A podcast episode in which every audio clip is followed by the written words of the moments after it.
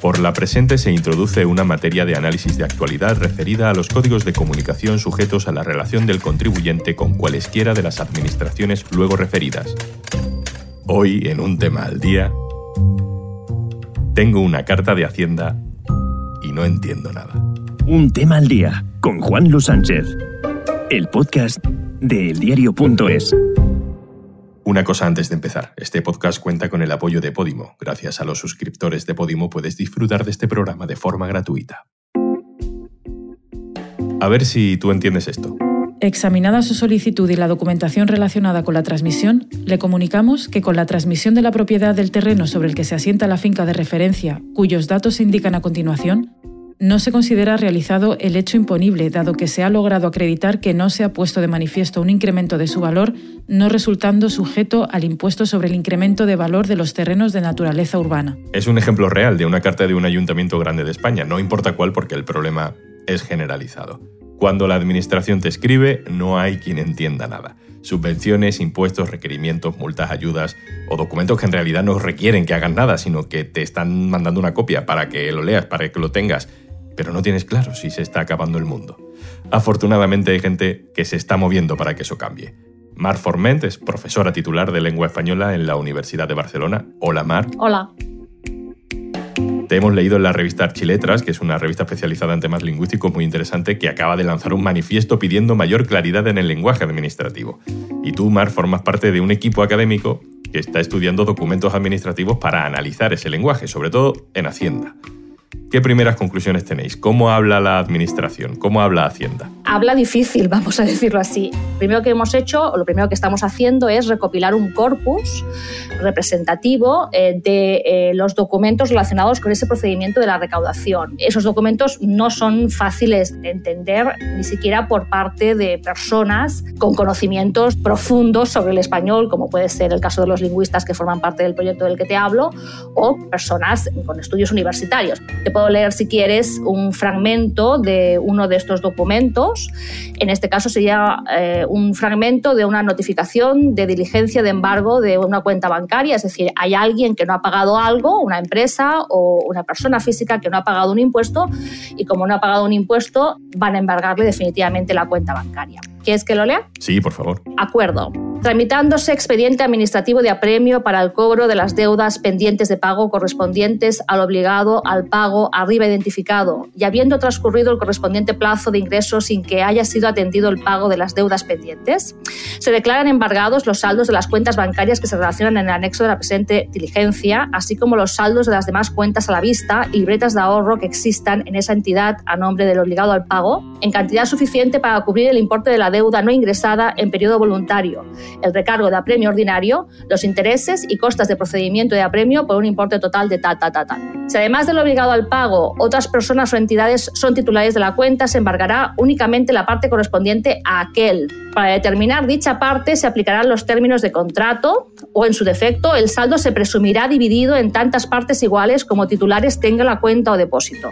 Y así sigue, dijéramos. Luego explica un poco cómo van a tomarle, dijéramos, este dinero que esta empresa o esta persona debe.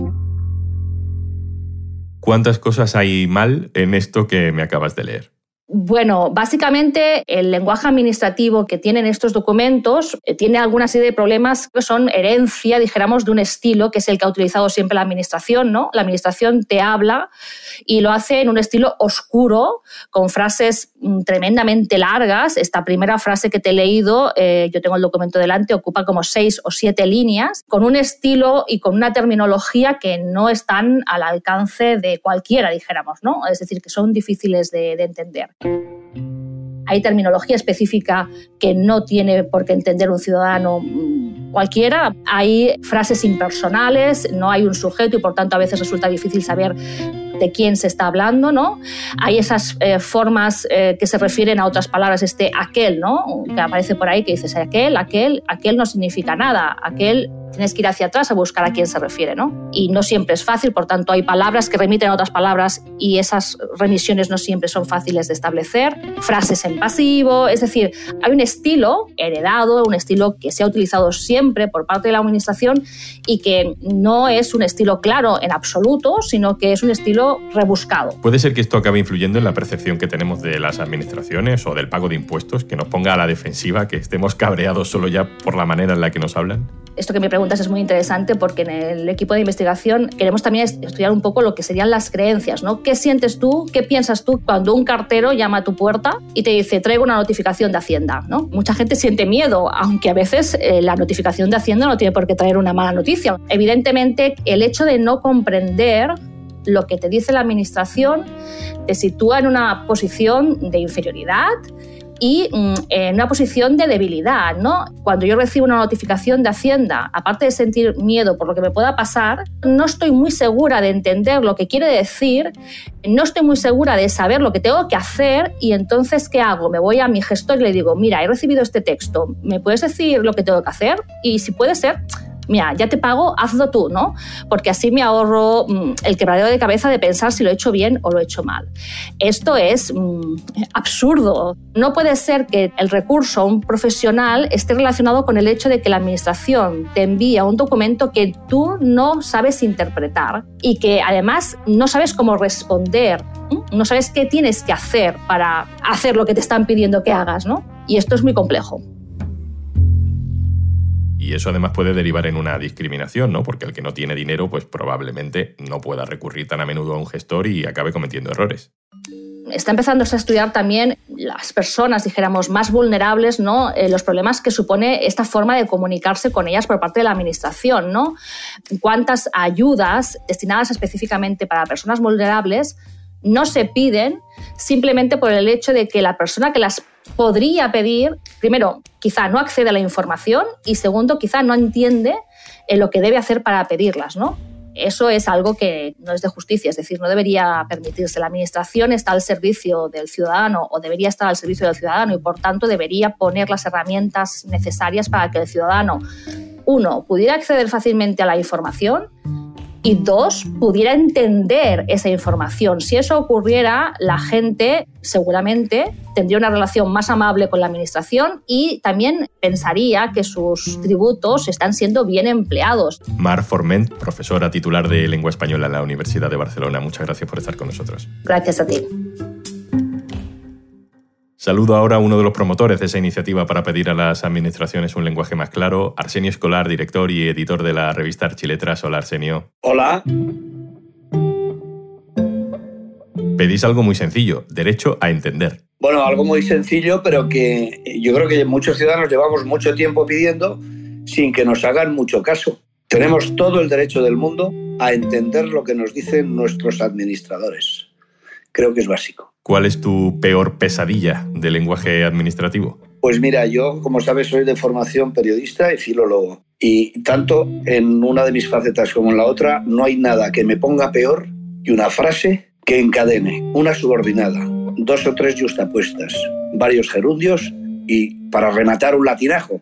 Todo eso pasa en el lenguaje administrativo con demasiada frecuencia. Esto en inglés lo tienen bastante más superado, ¿no? Sí, en, la sociedad británica sobre todo hubo un gran debate hace ya medio siglo, en los años 70, eh, fomentado por algunos pioneros que decían, le decían a sus administradores que tenían todo el derecho del mundo a que les comunicaran todo de manera que lo pudieran entender el menos formado de los posibles destinatarios. Voy a repetirlo no el, ciudadano medio, no, el menos formado de los posibles destinatarios de los mensajes de las administraciones públicas tiene el derecho a entenderlas. ¿Crees que hay un punto de clasismo, incluso de aristocracia, de utilizar el lenguaje como frontera, ¿no? de ser deliberadamente inaccesible, como con un código propio para hacer la administración algo inaccesible? Sí, sí, yo creo que estás en cierto. Desde algunas administraciones se toman esto con un aire supremacista, como si fueran un poco los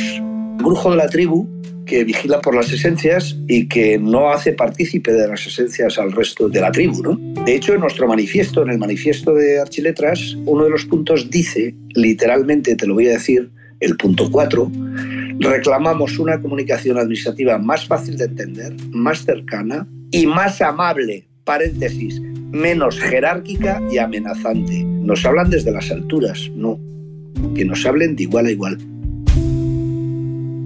Estos días, desde Archiletras, estáis moviendo el manifiesto más allá de la revista, ¿no? Lo estáis llevando por todas partes, a altos cargos, a funcionarios, a, autoridades del Estado. ¿Encuentras muchas resistencias? Fíjate, me he encontrado menos resistencias de las que esperaba, porque yo creo que todos ellos son conscientes, tanto los, altos funcionarios como los funcionarios de toda la vida, como los políticos, como los legisladores, porque en el lenguaje administrativo, como sabes, hay mucho de lenguaje jurídico. Son conscientes de que tenemos un problema, son conscientes de que no podemos seguir así.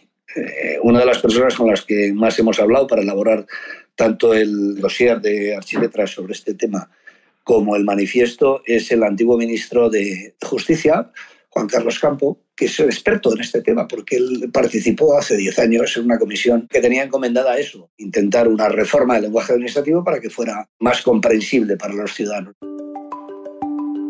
Pues Juan Carlos Campo nos decía, cuando elaborábamos esta información y este proyecto, que sin un lenguaje claro somos más súbditos que ciudadanos.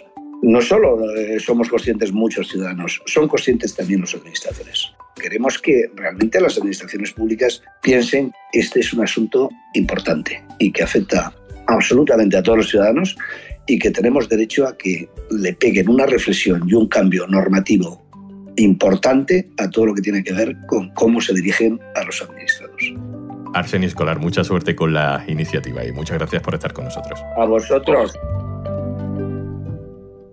Y antes de marcharnos... Hola, perdona que te interrumpa, pero te voy a contar algo que te va a interesar como oyente de podcast.